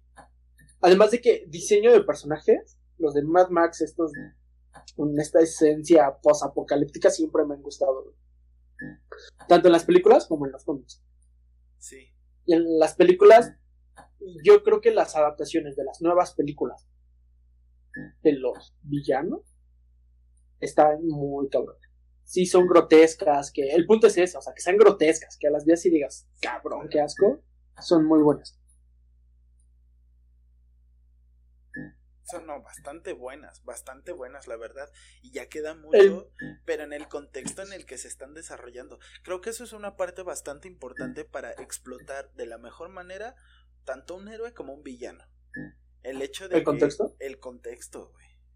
El Si lo pones así, el monstruo de bombón en Ghostbusters es hermoso, güey. es casi perfecto, güey. Sí. O sea, bajo, bajo tu propio universo, bajo la lógica interna de cada historia, Monstruo de Bombón es una joya. No solo de la cultura pop, sino como personaje. Es que no tiene te- una evolución gigante.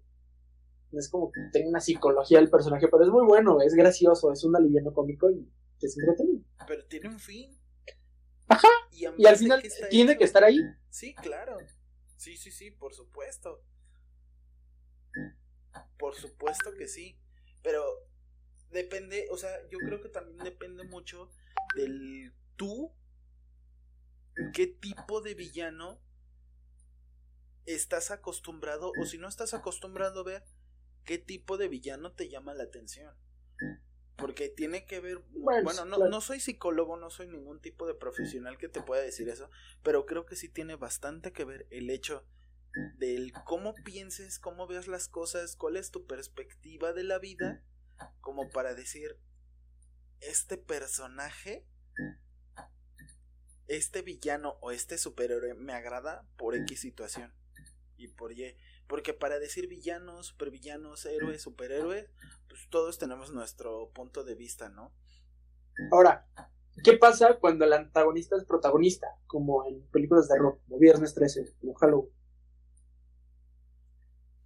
Es un muy buen personaje.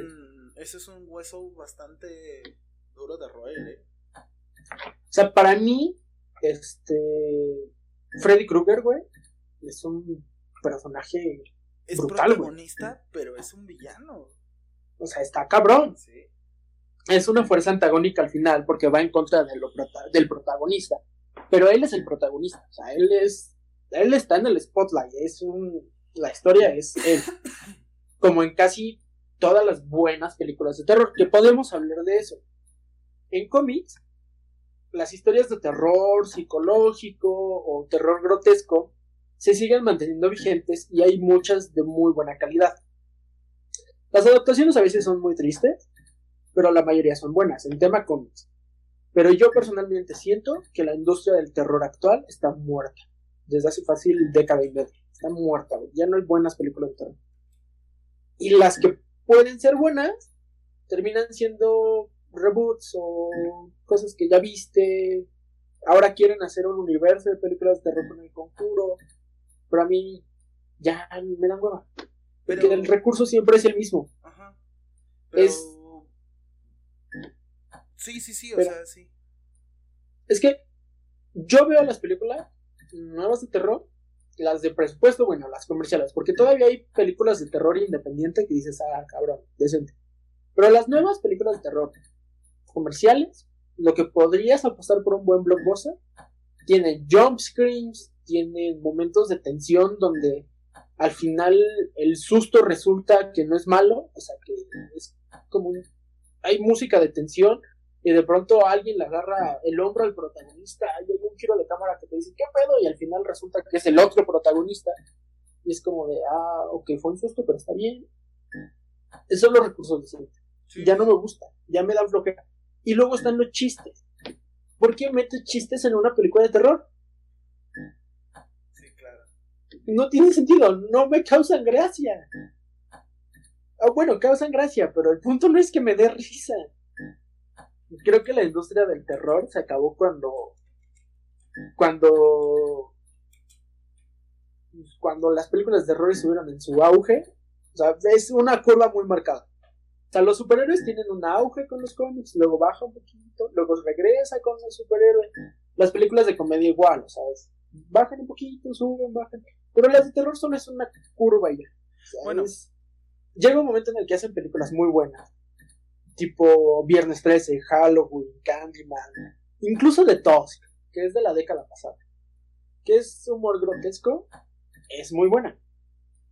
Pero ya, o sea, está, dejan la vara muy alta y las nuevas propuestas se quedan a mitad del camino. Muy triste. Vamos, vamos Cosa a que los cómics cambiar el título de- del podcast de cómics a villanos, porque creo que ya nos subimos por la tangente Bueno, de todo esto. A ver, Pero entonces, superhéroes buenos.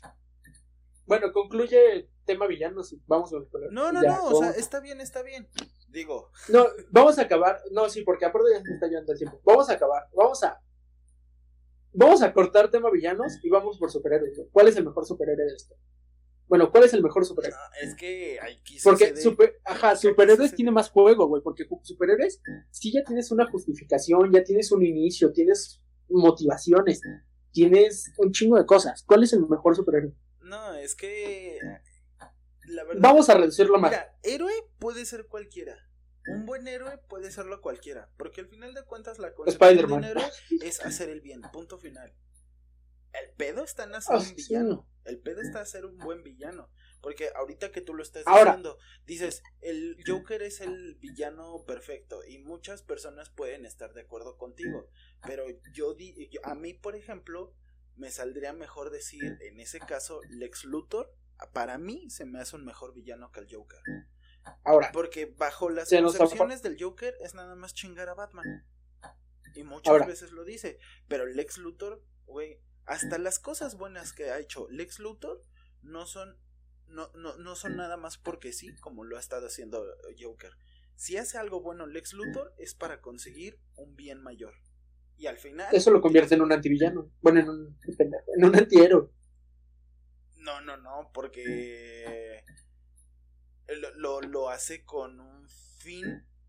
O sea, si hace una cosa buena, no es nada más por decir lo hice bien, sino porque al final de cuentas va a sacar de ahí algo malo.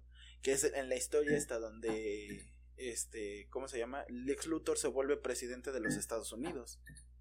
Con esto de acuerdo. O sea, Ahora, el nivel Nos hizo falta, Puta. nos hizo falta comentar los villanos de Disney, güey. Los villanos de Disney clásicos son una joya. Desde Hades.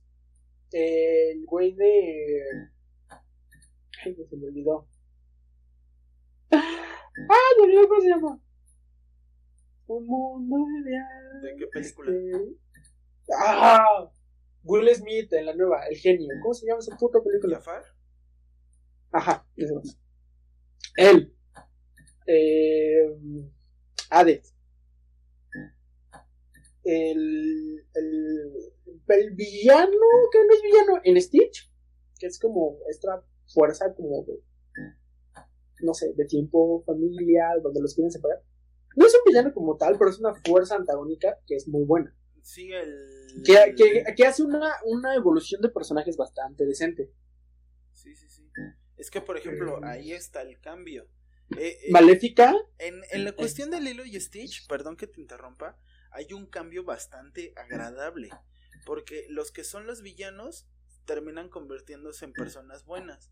Los que parecían los, los malos en cierto punto, que es esta organización interplanetaria, pues al final de cuentas final no son villanos, son como neutrales. O sea, ellos están siguiendo o, al final Orden. un código, un reglamento, pero ya el hecho de que el este cara de pescado, el gigante que se me olvidó su nombre, ese sí se vuelve malo. Bueno, se vuelve, no se vuelve malo, pero sí se vuelve la parte Queda como el villano. Porque des- después en la serie sigue siendo la fuerza antagónica. Este. Ay, güey, te iba a decir otro, pero se me olvidó. Pero es que creo, creo, creo que esa parte hay que recalcar. Ah, no es lo mismo un villano que una fuerza antagónica. No es lo mismo. Y, debe- y creo que estás Bueno, hablando de Stitch. Tema villanos. Maléfica me parece un villano espléndido desde las, desde las películas clásicas hasta el momento en el que hacen la película live action donde dicen, oye, Maléfica no siempre es mala, alguna vez tuvo corazón y tratan de reivindicarla salvando al gato, eh, ahí ya no me gusta. O sea, hasta ese punto ya no me gusta. Creo que Disney hace buenos villanos clásicos. La madrastra y las hermanastras también me parecen muy buenos villanos. Diferencia de adaptaciones. tal vez adaptaciones, pero es, es la manera, es un ejemplo claro de cómo no tratar a un villano. O sea, si ya tienes un buen villano con una fanbase decente, Sí. no tratas de hacer que salve al perro o salve al gato. Ya es villano ya y tratas de seguir esa línea, güey. Por, pon tú que por un fin mercadólogo hasta, si tú quieres. Pero no le veo esa necesidad. Es como si el día de mañana eh, el Joker se vuelve bueno, güey. Tiene sentido, no cuadra, no hay un... ¿Qué pedo? Es como si de pronto el pingüino resulta que ama a su sobrino y va a dejar de ser un villano. No va a pasar. No debería. Ok, Sí, sí, sí. No, sí. No debería. héroe. Tenemos que hablar de. Sí estoy de acuerdo, cualquiera puede ser un héroe. Ser un héroe al final es ser el bien. Te vas por esa tangente. Creo que te lo ves desde la primaria. O sea, los verdaderos héroes son los bomberos, los policías, los doctores. Héroes en el sentido más banal de la palabra. ¿Qué es un buen héroe? ¿Qué hace un buen héroe? Independientemente del luchar por el. ¿Qué hace un buen héroe, güey? La psicología del personaje. Hacer lo correcto. Por eso, o sea, Es que- aparte de eso. Es, porque no, es no, que, no, es que. O, o explícate, porque. por eso, o sea, elimina esa variante. O sea, eh, pon tú que eso es un requisito. Marca las diferencias. Ponen los héroes y digo, ok, todos hacen el bien, pues eso no cuenta. Anúlalo. Todo lo que resta, ¿qué hace un buen héroe? No sé. La Ah, historia de origen, güey. O sea, hablando de historias de origen, eh, creo que Superman es de las que más me gusta. O sea, no es de este planeta, es un alien. Llega a un punto, creo que hasta que lo discriminan. Hay una escena muy cagada. Creo que es una de las. Tengo la imagen borrosa, pero creo que es en una de las películas clásicas donde está. Eh, ah, es un protagonista. No recuerdo si es. ¿Cómo se llama la novia de Superman? Lois. Bueno, Lois. famosa Lois. Ajá, Lois. No recuerdo si es Lois o es otra. El caso es que está. Este, hay una foto de la identidad de Superman, donde está Clark Kent, está en una foto. No es cierto, está Superman, es al revés. Está Superman, está en un periódico y la morra le dibuja lentes. Y es como de, ah, no mames, es Clark Kent. Es como de, ¿cómo no te diste cuenta? Pero, ese es el punto. Eso lo hace un buen superhéroe, no tener un ¿cómo se llama? Un ego, un, un alter ego decente. Eso lo hace mal, mal héroe. Por no tener un alter ego es un mal héroe. Tema alter egos. Superman es mejor porque su alter ego está mejor guardado. O sea, elimina la variante de que todos hacen el bien. ¿Cuál es mejor? ¿Quién hace mejor su trabajo? Porque esa es otra. O sea, es un chiste recurrente en la Liga de la Justicia que incluso eh, creo que Padre de Familia se burla de eso. Está la Liga de la Justicia y hay un güey como de negocios diciendo, la Liga de la Justicia ha causado muchos daños a la ciudad, ¿quién va a pagar por esto? Pregunta, ¿alguien conoce al multimillonario Bruce Wayne? Y Batman dice, no, no lo conocemos, no creo que esté dispuesto a pagar. Muy gracioso. Entonces, ¿eso lo hace un mal héroe? Joder a la ciudad por salvar el mundo, como en Avengers, que es como de, sí, estamos salvando a la humanidad de los alienígenas. Pero te acabas de cargar la mitad de Manhattan en tres putazos. Ok, acabas de destruir al monstruo gigante que viene hacia acá, pero lo estrellaste en el puto suelo, güey. ¿Qué pedo? ¿Eso lo hace un mal héroe? O sea, ¿qué es un buen héroe? Es que depende de la perspectiva en que lo veas. Con todas las perspectivas. O sea, con un, un, No, no, no. una- es que, con- un, un no, amplio. es que o sea, no un- puedes decir eso porque no es lo mismo el Superman que conocemos al Superman de de esta historia alternativa del rojo, donde en vez de No. caer en Estados Unidos cae en una Unión Soviética. Nah. No es lo mismo. No, pero o sea, Superman, o sea, ya no es Superman. Superman rojo. Superman, Superman. El Superman que creo que crece en Texas y es eh, portavoz del diario El, El Clarín. No no sé, no sé. Del Daily, Daily Planet. Ese es Superman. Es mejor que Batman, el Batman de toda la vida, Bruce Wayne, al que matan sus padres. O ellos dos son mejor que Aquaman, el, el hijo de puta que solo puede hablar con los peces y estar fuera del agua creo que como dos horas. Cierto punto de la historia. Luego ya se hace más mamado y sale Mamoa, pero originalmente hasta donde yo recuerdo, Aquaman su único superpoder era hablar con los peces y estar fuera del agua como de que tipo dos horas o algo así. Ah, es que pues, en ese caso... y, controlar los mares. O sea, podría ser un tsunami y hundir la mitad de Manhattan. Aquaman, Aquaman hasta hace poco que lo comenzaron a incluir, Aquaman era un chiste. Ajá, creo que era, o sea, era necesario bustear a Aquaman porque está en la Liga de la Justicia. O sea, no puedes hacer una película de la Liga de Justicia sin Aquaman. Y Aquaman es un inútil, entonces, ¿qué haces? Pues le metes asteroides, esteroides y ya está. Pones a hacer, lo pones a hacer ejercicio, lo tatúas y que sea, y su six appeal lo subes 20 puntos. ¿Qué es lo que hicieron con Jason Momoa? Pero, o sea, antes de eso, de las referencias más graciosas para mí que evidencian todo esto son las que suceden en The Big Bang Theory. O sea, algo así como. En la nueva serie de Harley Quinn, Harley vence a Aquaman rompiendo un estaque y obligándolo a recoger a los peces. Es un chiste. Es un chiste muy cruel, pero es un chiste. Es un chiste de lo inútil y de lo las bajas prioridades que tiene Aquaman. Entonces, Aquaman es un mal héroe. No importa la perspectiva que veas, a lo mejor Jason Momoa como Aquaman es una puta bestia y nos va a reiniciar el Windows de una cachetada, pero Aquaman es un chiste. Es que precisamente en el caso de Aquaman yo creo que el personaje como tal está infravalorado. No, ¿No está sobrevalorado? No, está infravalorado. Todo el mundo se la pasa haciéndole bullying cuando última, o sea, con las actualizaciones, por así decirlo, de mala forma. Perdón, con las actualizaciones que ha sufrido el personaje, lo vuelve un héroe demasiado roto en la Tierra. Hablando, o sea, hablando del planeta Tierra y las historias que se puedan suscitar en este mismo. Güey, el planeta es 70% agua. O sea, tiene poder sobre el 70% del, del mundo. Y al final de cuentas, que sí, que tiene que estar cierto, que puede estar cierto tiempo fuera del agua, etcétera, pues sí, como que sus debilidades le hacen medio pendejos, ¿no? Esa es otra, las debilidades, o sea, las debilidades están relativamente bien definidas. O sea, Aquaman tiene limitaciones, no importa qué versión sea, sí o sí tiene que estar en el mar. Jason Momoa puede partirte la madre de una cachetada.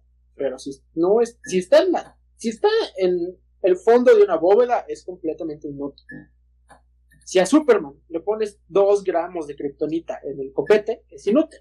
Si a Batman le quitas la armadura, es un completo inútil. O sea, todos tienen eh, contras. ¿Qué es lo que los hace buenos superhéroes? O sea, ¿qué es lo que los hace mejor superhéroes? Es como en Batman v Superman, en la nueva, que es un desastre. Pero que, o sea, Batman pelea con el cosa de Kryptonita y le hace daño, y luego Superman le parte la madre porque es Superman. ¿Qué es un héroe? ¿Cuál es un buen héroe? No sé, es que. Eh, pasa lo mismo con Marvel. O sea, estamos muy en DC porque sigo, seguimos creyendo que DC hace mejores historias en general. pero en Marvel pasa lo mismo. Mm, no sé, por ejemplo, Black Widow. Es una morra que parte madre, sabe karate y es súper espía. Pero más de eso es mortal. Es una simple mortal como un corriente. Hawkeye, lo mismo. Se hace el chiste de que se le acaban las flechas y ya, güey, es un güey que parte madres con un arco, no puede hacer gran cosa no vuela, no corre, no hace nada.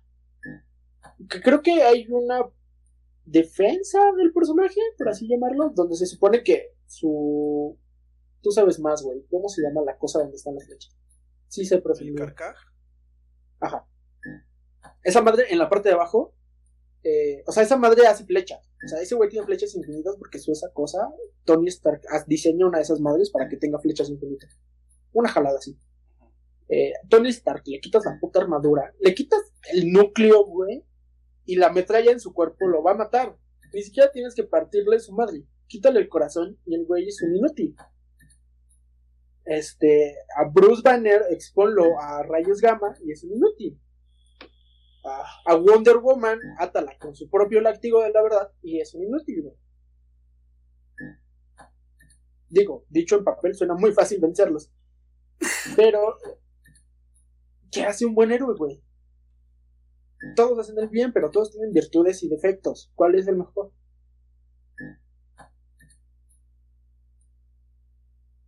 Es que. No, yo. Antes, antes me siento bloqueado porque. Es que. O sea, sí, güey. Todos hacen el bien. Pero hay mejores. O sea, a lo mejor dentro de sus mismos universos. ¿Y cuál es el que menos inútil te parece? ¿Qué otro tienes, güey? Este. Para mí, de los menos. Eh, Quicksilver, güey. ¿Qué hace puto Quicksilver, güey? Correr. Correr rápido. o sea, Flash, güey. Eh, creo que Flash, eh, creo que la serie lo explican. O sea, ni siquiera es como que corra. El güey vibra muy rápido. Ajá. Pero bueno, vamos. Ah. A diferencia. ahora. a mí se me hace muchísimo más roto este Profesor Zoom que Flash. En ese caso. También está Quicksilver, güey. Quicksilver. ah, ¿Cuál es la carrera súper famosa? ¿Es No, Quicksilver, yo- mira, Flash yo no tengo- y Superman? No conozco el personaje como tal, pero del- de algo que sí estoy muy seguro es que dentro del universo Marvel, de los personajes más poderosos es su hermana, ¿Quién? Bruja Escarlata. Es de los personajes más poderosos. Creo que sí. O sea, pero atrás, por encima de ella está.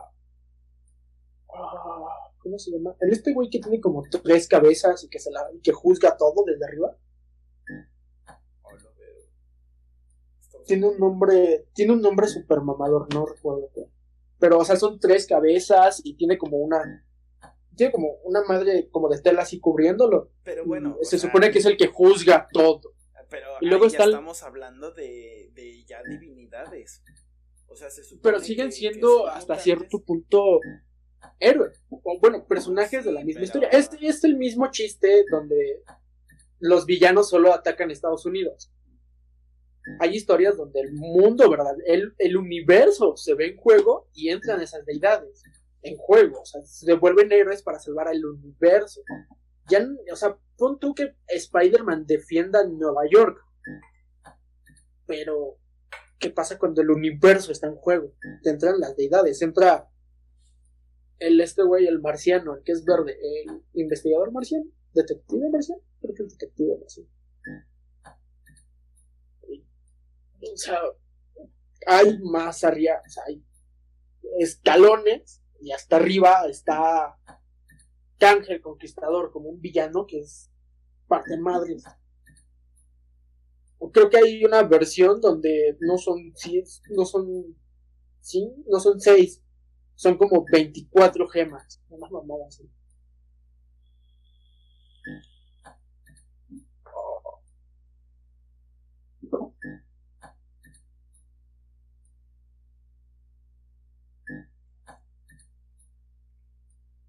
No, pues no.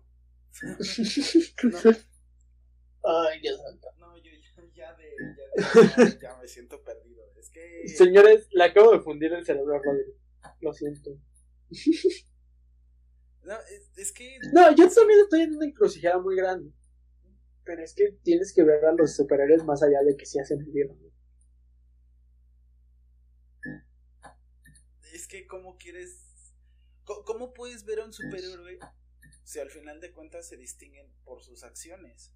O sea, un héroe sin hacer algo bueno no es un héroe. Un villano sin hacer nada malo no es un villano. Simple y sencillo. Es una fórmula Pero, bastante básica que no tiene peros. Y discúlpame. O sea, entiendo sí que me dices, ok, pero ¿qué, qué es un buen héroe si quitándole lo bueno? Pues es que entonces no es un héroe. o sea, no, no, o sea, no quitándole lo bueno. O sea, Goku le gana. de tu lista, o sea, de tu lista de superhéroes, de bueno, de lo que hace cada superhéroe, borra o ignora tantito el que hace el bien, porque todos hacen el bien. Todos están ultra mamadísimos. ¿Qué, ¿Qué te queda si le quitas? O sea, sí hace el bien, pero ¿cómo hace el bien? Ese es el punto, ¿cómo hace el bien? Mira, O sea, si tú le- Es que, es que si- esa si pregunta es, es un arma de doble filo.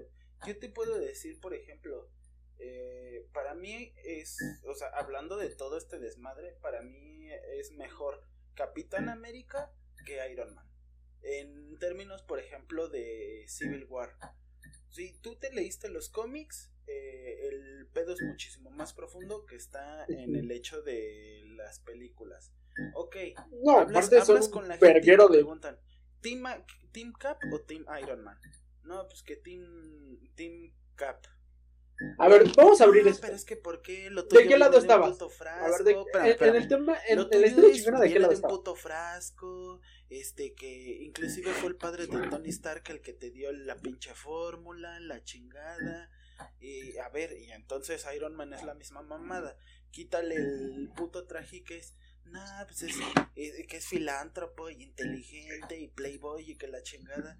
O sea, güey, el tipo de base al que se están yendo es una cosa absurda, a mi parecer. Al final de cuentas, no en las películas. que ver. En las películas y en los cómics. Ya en los cómics eh, se va el pedo un poco, no un poco, muchísimo más profundo el asunto. Y ya inclusive hay cambios de bandos y todo esto. Pero, güey, al final de cuentas, para mí, en ese caso, es mejor el, el Capitán América porque el ideal de mantener a las personas seguras ante una situación que te dice, no, pues te tienes que registrar y cualquiera que robe la información ya te chingaste, güey, neta, a mí, a mí personalmente se me hace un mal pedo por parte del personaje de Tony Stark en ese arco, pero, güey, o sea, al final de cuentas es lo mismo, sucede lo mismo con los villanos. No puedes decir que, que un villano es el mejor o un héroe es el mejor, porque al final de cuentas la perspectiva que yo voy a tener ante tal héroe va a ser muy distinta a la perspectiva que tú vas a tener sobre tal héroe. Bueno, pues, tienes razón. Si me preguntas a mí, Thor es el mejor de los héroes. Por ser un dios. ¿Por ser un dios? Está obligado a ser. Te lo plantean desde la mitología hasta la sobreposición en las historietas. Sí, es un güey arrogante, egocéntrico, pero al final de cuentas, y como te lo plantean dentro del universo de Marvel, Thor está completamente dispuesto a dar su vida por ser digno. Lo vemos de, destrozado las películas y la chingada panzón y la verga, pero en el momento en el que este, están viendo quién va a tronar los dedos con el guantelete, Thor es el primero que se pone. Porque esa es su naturaleza. Y te lo hacen más impactante con el hecho de que Tony Stark en la primera película de Iron Man era pues el güey egocéntrico la chingada y que le dicen que él no daría la vida por nadie y ya el cambio de papeles y la chingada que se supone que es el que se sacrifica.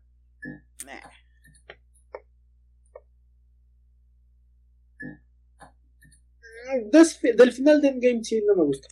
No, Ah, tienes un punto. Esto.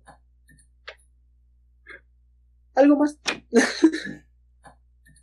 Nuestro Señor Jesucristo les gana a todos. Amén. El Jesús judío es mejor. Shiva les gana a todos.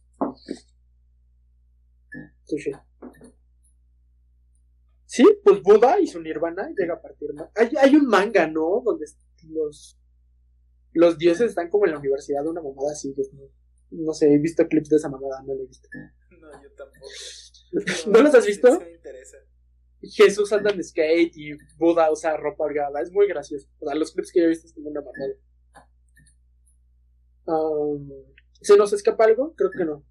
No, yo creo que hay muchísimo más por trabajar, pero yo creo que será para el próximo, próximo podcast. Que esto ya se fue para dos episodios. Ok, tal vez cortemos esto entonces. Oh, bueno, mm, muchas gracias a todos los que nos estuvieron acompañando en directo, a los que nos están escuchando en Spotify, en Apple Podcast, en Google Podcast o en tu plataforma de streaming favorita. Recuerden que nuestros episodios salen todos los martes en sus plataformas favoritas a las 8 de la mañana. Y pueden seguirnos en nuestras redes sociales. Yo estoy como Tiny Mr. Rush en todas las redes. Roderick sale como Roderick15, Roderick XV, si no mal me equivoco. En TikTok también.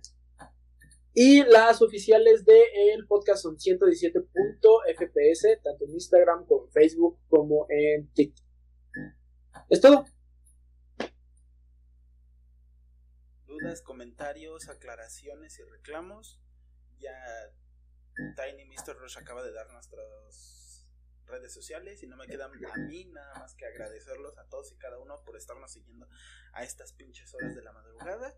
Y quienes nos escuchen día, tarde, noche, les agradecemos por estar aquí. Déjenos todos sus comentarios, visítenos y también propongan temas eh, y los estaremos esperando. De, por mi parte es, ha sido todo. Les agradezco a, a todo el mundo y no me queda más que desearles una excelente semana. Buenas noches. La porra saluda al Azure. Ah, Azure. Voy a pedir tacos de maciza y de cabeza. ¿Cuántas quieres? ¿700 o te agüitas? Perdón, soy un. Agradecimientos, Buenas noches. agradecimientos especiales a Perla Jan, a Azure y a Mimikyu. Muchísimas gracias, chicos. Bonita noche. Nos vemos a todos. Bye. Solo estamos aquí por ustedes tres, la verdad. A huevo que sí.